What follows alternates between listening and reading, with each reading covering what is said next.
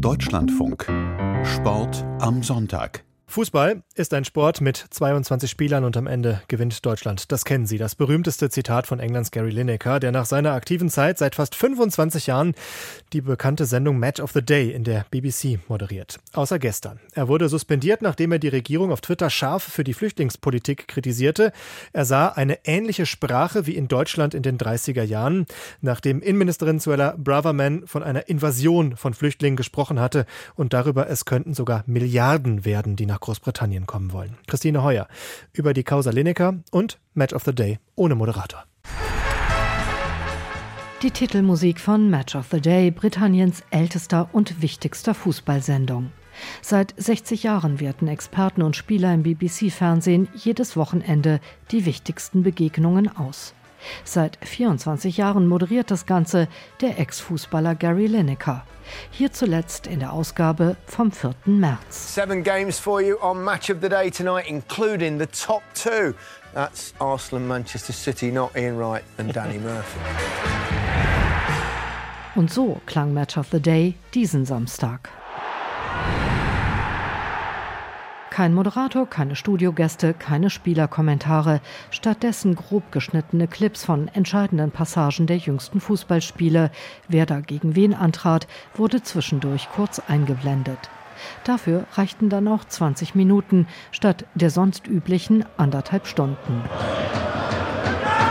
Tags zuvor hatte die BBC ihren mit umgerechnet anderthalb Millionen Euro Jahresgehalt teuersten Moderator suspendiert wegen eines Tweets an seine fast neun Millionen Follower, in dem Gary Lineker die Flüchtlingspolitik der Regierung grausam nannte und schrieb, ihre Sprache sei der in Deutschland in den 30ern nicht unähnlich.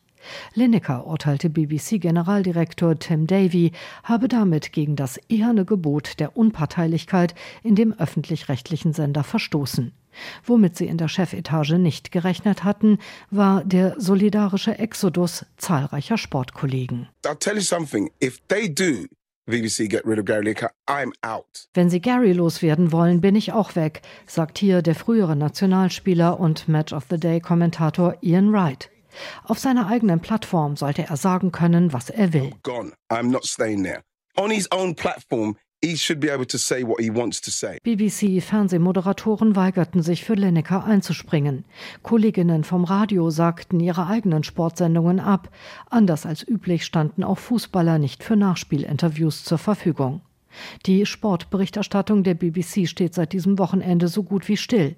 Und auch im Fußball stehen sie auf Lennekers Seite, wie hier Jürgen Klopp. If I understand it right, then this is a message, an opinion about human rights and Gary Lineker sollte seine Meinung in Menschenrechtsfragen äußern dürfen, findet der deutsche Trainer vom FC Liverpool.